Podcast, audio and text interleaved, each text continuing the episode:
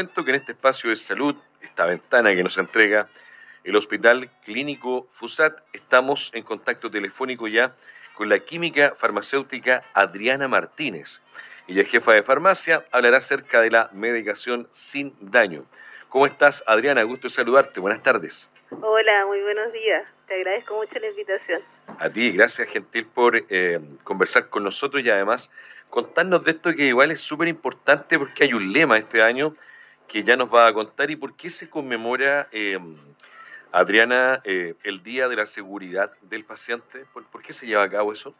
Mira, esto es una iniciativa de la OMS, de la Organización Mundial de la Salud, que en el 2004 ya tiene la iniciativa, hace una alianza mundial para la seguridad del paciente. Eh, con, lo, con, el objetivo de, de establecer como, digamos, eh, tratar de, de, acercar todo, o sea, me confundí, de asegurar eh, todos los factores que puedan dañar a los pacientes. Y en este caso, que es el, bueno, el Día Mundial es el día 17 de septiembre, y el énfasis en este año es la seguridad del paciente, es la medicación segura. Oye, Adriana, qué importante porque uno piensa la medicación es lo que nos sana, nos alivia, nos recupera, nos hace bien cuando es por la eh, prescripción médica, ¿verdad? Y ya te voy a preguntar acerca de cuando nos automedicamos, pero este año hay un lema, ¿cierto? Se llama medicación, sin daño. Medicación sin daño.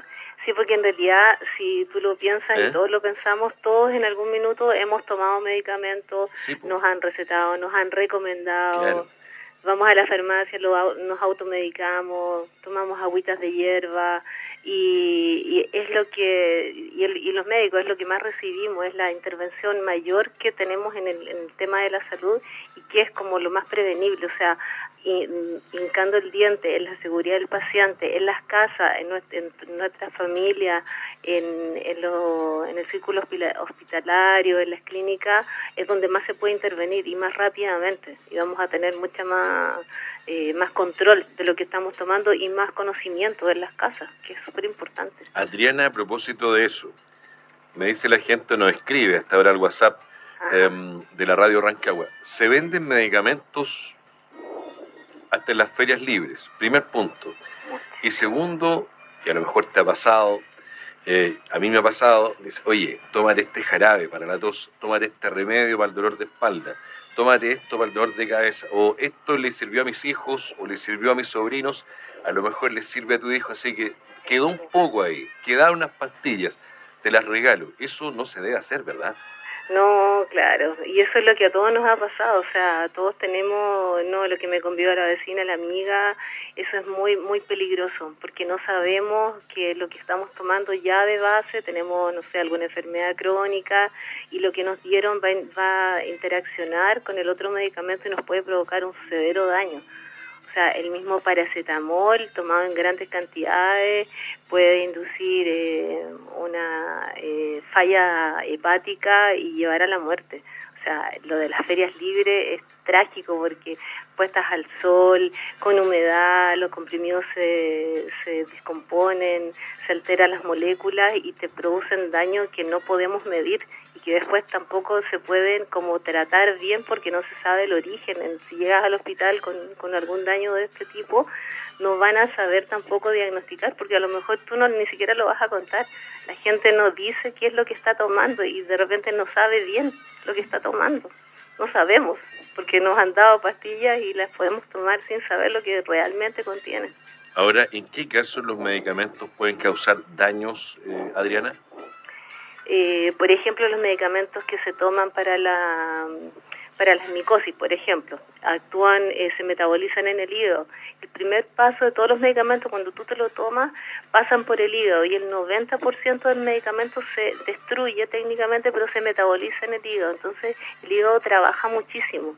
Y si además yo me tomo unos traguitos el 18 de septiembre, como muchas grasas, como mucho azúcar, el azúcar y las masas se metabolizan en el hígado estoy tomando paracetamol, estoy tomando un antimicótico, estoy comiendo mucho azúcar y, eh, masas, estoy produciéndome una, una cirrosis hepática segura.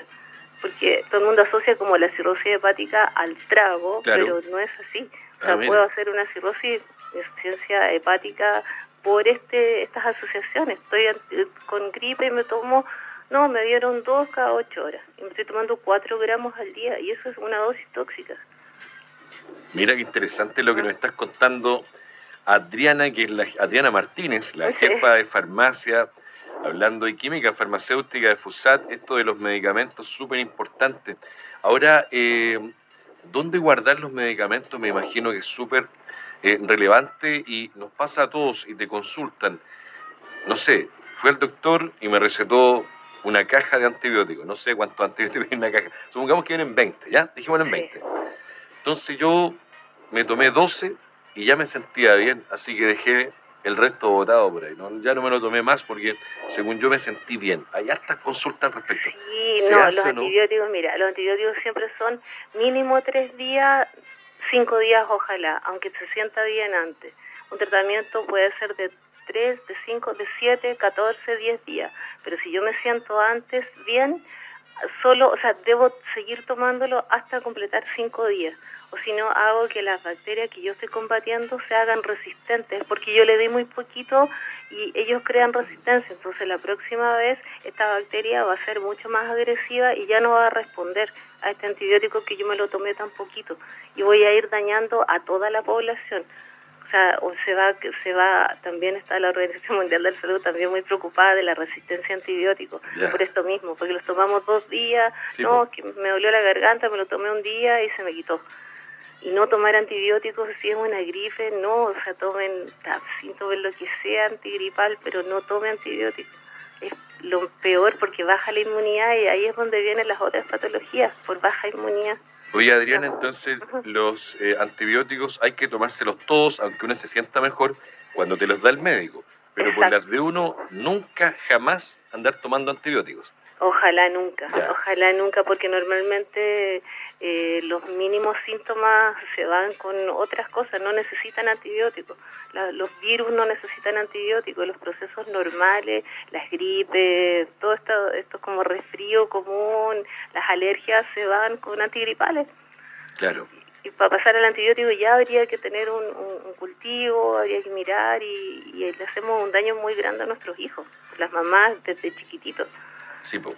Ahora te consultan acá los medicamentos cuando eres crónico. Por ejemplo, no sé, pues, están los hipertensos que tienes que tomar los sartán una o dos veces al día.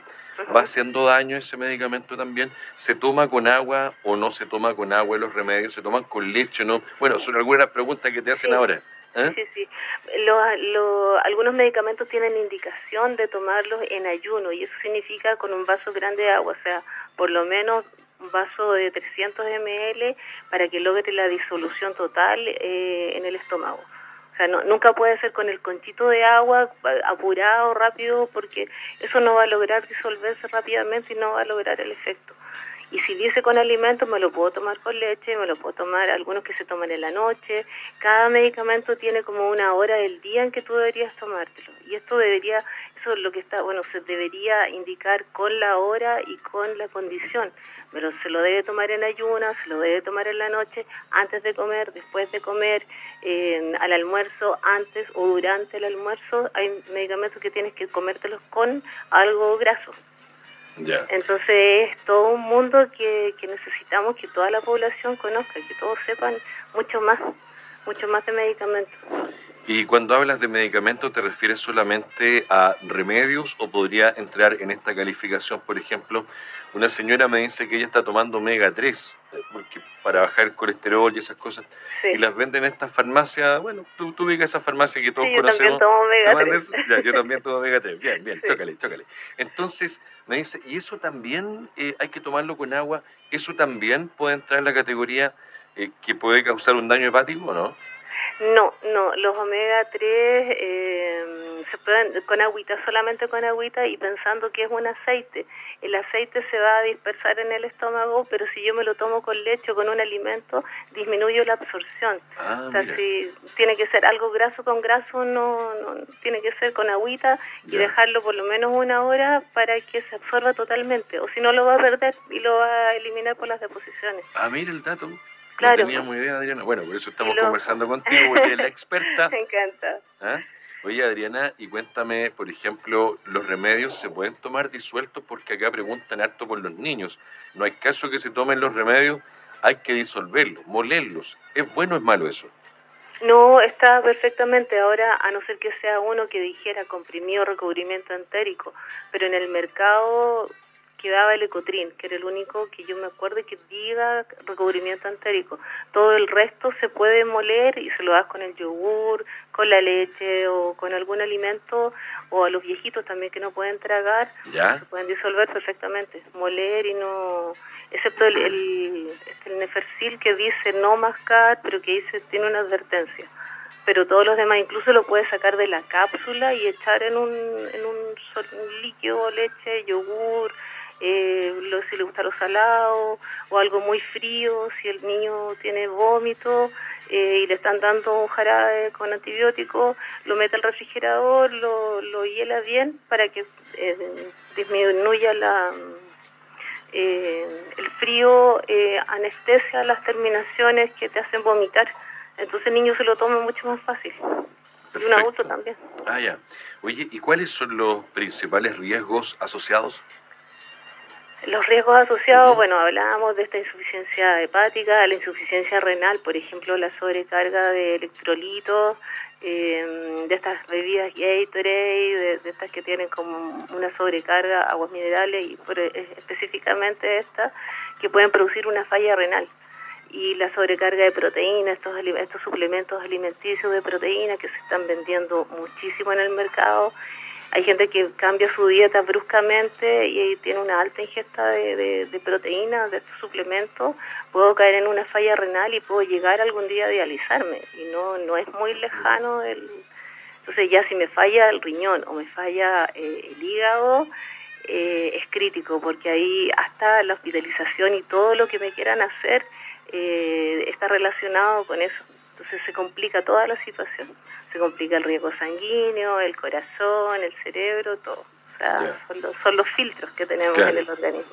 Adriana, te preguntan acá también al respecto sobre que los chilenos, aparte de automedicarnos, o a veces comprar remedio en cualquier parte, hasta en la feria libre, o dejarlo en cualquier lugar, o no tomarnos todos los remedios, porque según nosotros nos sentimos ya bien, ¿para qué me los voy a tomar todos?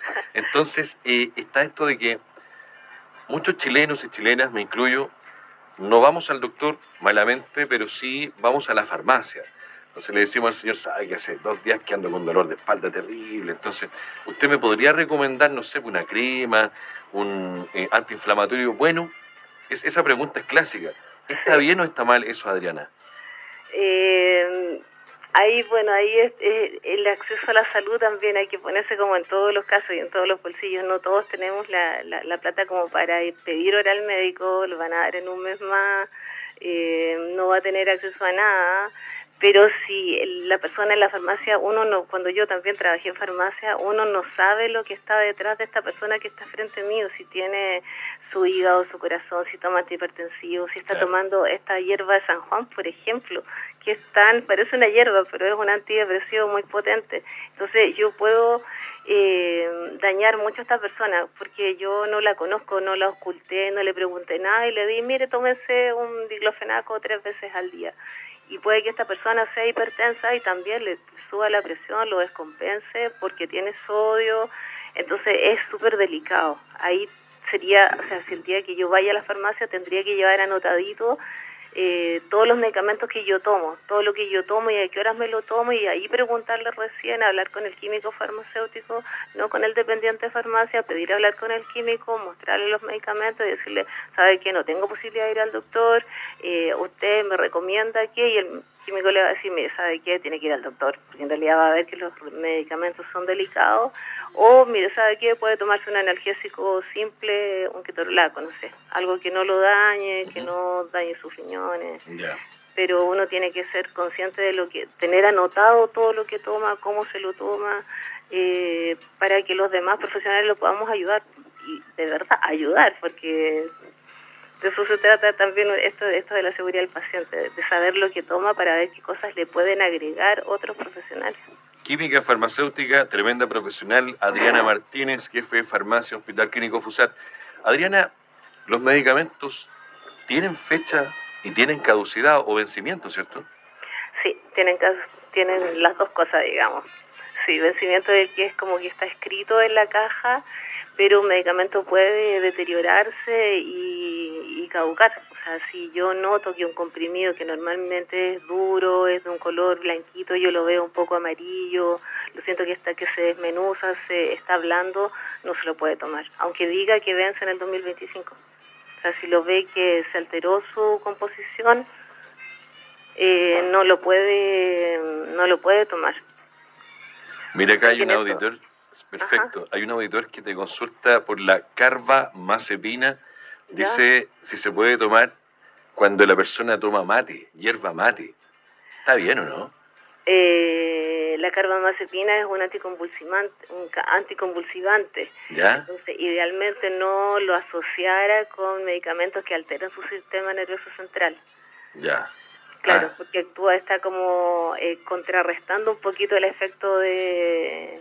La hierba mate tiene mucha cafeína, aunque... Es como un excitante del sistema nervioso, ¿verdad? Exactamente, exactamente. y, puede ser mucho más potente que el café o el té, que también tiene teofilina, que también existe el sistema nervioso central, respiratorio, cardíaco.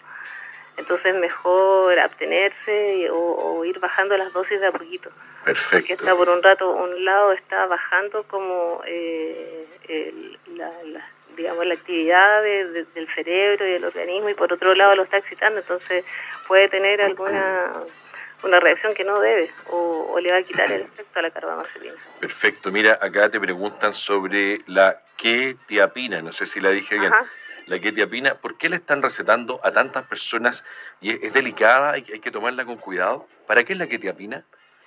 La quetiapina es un tranquilizante em, que se usa, hoy en día lo están usando como eh, hace inductor del sueño. En realidad ha, aumentado mucho su, su efecto. Eh, tiene muchos metabolitos. Eh, se usa en las personas que están con desórdenes cognitivos, por ejemplo los abuelitos cuando los hospitalizan y como que se, se pierden mucho, no pueden dormir, pero también se usan tratamientos como asociados a antidepresivos para bajar como la, la, la agresividad. Eh, es, así que igual es, eh, es delicado, tiene una larga vida media y también para mi gusto también se está usando mucho y también se metaboliza en el hígado. Perfecto. Así que sí, hay que, por eso la idea es como tratar de revisar los registros de los pacientes y poder analizar estas interacciones y, y, los efectos que le está dando, porque a lo mejor se lo dieron en algún minuto por algún cuadro determinado pero al final le, se, le quedó crónico y no tiene que usarlo más. O sea, la idea es cortar los medicamentos que ya tienen un tiempo limitado. No puedo estar tomando toda la vida que te apina, a no ser que tenga un cuadro como como eh, mental complicado. Ya. Oye, Adriana, y por ejemplo acá nos pregunta una auditora, ya que la primavera, el sol, traje baño, la piscina, ¿no es cierto? Las vacaciones, y es un clásico eh, querer bajar de peso, ¿cierto? Entonces ella me dice que la otra vez se, se compró en esta, cualquier farmacia de venta, de venta normal de estos para bajar de peso y tenía eh, algo así como eh, cafeína, ¿ya? Pero también como que le subía la presión. ¿Eso también se puede tomar como un medicamento si alguien, no sé, pues llegue y compra pastillas para bajar de peso? Sí, sí, son muy delicados. Algunas pastillas, claro. Guaraná se llama. Sí, Guaraná. Guaraná, el guaraná es un activante potente. O sea, es un té que yo también alguna vez me lo recomendaron. ¿También lo tomaste, Adriana? Claro, y era y yo y era como más que un café, o sea, viene con un polvo, te echas un poquitito en el, en, el agua, pero es mucho. Eso aumenta la presión, aumenta eh, lo que tiene, lo que quiere lograr es como la cafeína que dicen que quema grasa, pero acelera el sistema nervioso, el metabolismo. Entonces es, delicado porque si yo tengo la presión alta, si sufro de, de, fragilidad capilar, puedo hacer una hemorragia cerebral. Y si además estoy tomando un antidepresivo, no sé, floxetina, venlafaxina u otro, y mezclo estos dos, eh, puedo caer eh, hasta en coma. O sea, hemos visto gente que mezcla antidepresivos con cafeína y con otros, con estas bebidas energizantes que tienen mucha cafeína, que caen acá y hemos tenido infartados. Wow. Este último año, gente de 35 años. Jóvenes, muy, jóvenes. Oye, Adriana, y este es un clásico incluso antes del 18, habría servido mucho, pero da, da para todos los días. ¿Se puede beber, aunque sea una copita de vino, y tomarlo sartán? Eh, déjame buscarte al tiro la interacción directa del con el alcohol, porque el alcohol en poca cantidad es un depresor. Eh, y también, eh, bueno, se metaboliza en el hígado, el sartán también se metaboliza, pero es con una sola copa no le hace mal a nadie. Pero si ya me voy a tomar las dos copas y voy a tomar un whisky y puede que sí me suba la presión, porque el alcohol retiene líquido, se metaboliza en el hígado y bueno, ya eh, tiene hasta calorías, pero se puede, solo una copa no le hace mal a nadie. No. Perfecto. Oye, Adriana, ¿y qué recomendaciones puede entregar a los pacientes, auditores, auditoras para el uso seguro de los medicamentos? Eh, bueno, el uso seguro de los medicamentos, empezando por la casa, con esto de, de, si tengo en el botiquín o guardaditos medicamentos, tenerlos en un solo lugar, en una cajita de zapatos, en un lugar fresco y seco, a mí me gusta mucho como el, mueble como de la cocina, no sé que, que cocinen mucho y esté muy húmedo, pero es como un lugar fresco y seco, que esté alto, que no esté al alcance de los niños, porque tenemos también muchos muchos intentos de suicidio de niños con paracetamol o con otras drogas, que medicamentos que están en la casa. Entonces, muy lejos de los niños y ver las fechas de vencimiento y ver el, estado de los medicamentos, si están blandos, si están duros, si están verdes, si están oscuros. Eh, y ojalá eh, informar y poner para qué es cada cosa. Y si no se usa o no, no, es eliminarlo y ojalá molerlo y eliminarlo, no tampoco botarlos enteros. Entonces es como hacerse responsable de los, de los medicamentos que estoy tomando, de los que toma mi núcleo familiar y cuando llego acá al hospital o tengo que ir al doctor, o, pero traer esta lista, esta lista de medicamentos, cómo los tomo, a qué hora, qué cantidad, para que cuando llegue acá a la urgencia sepan lo que le tienen que administrar, a qué cosa es alérgico, qué enfermedades tiene, pero los medicamentos que tomo. Y así el médico de acá va a recibir eh, el panorama completo y no le va a agregar cosas que no debe agregarle o hasta le va a suspender cosas. Y va a saber que la enfermedad que trae eh, a lo mejor está siendo producida por alguno de los medicamentos. Claro. ¿Te acuerdas tú cuando a uno le preguntaban, ¿es alérgico a la penicilina? Típico. ¿O alérgico al huevo? ¿Te acuerdas o no? Sí, ¿Ah? sí. Es súper importante con el tema de las vacunas, con el huevo y todo también. Claro, uno debería andar ahora a vender unas pulseritas nuevas para, decir que bueno es y debiera ser intolerante a la lactosa, no sé, ah, traer, claro. Buen dato, Adriana. O sea, un cartel grande. Perfecto. Oye, eh, muy agradable la conversación y por supuesto las indicaciones que tú nos has entregado eh, a esta hora en Magazine El Teniente. Te mandamos un tremendo abrazo, Adriana, y gracias por eh, esta entrevista. Muchas gracias a ti, que estés muy bien. Igual, que estés bien. Igual, chao. Chao, chao. chao, chao.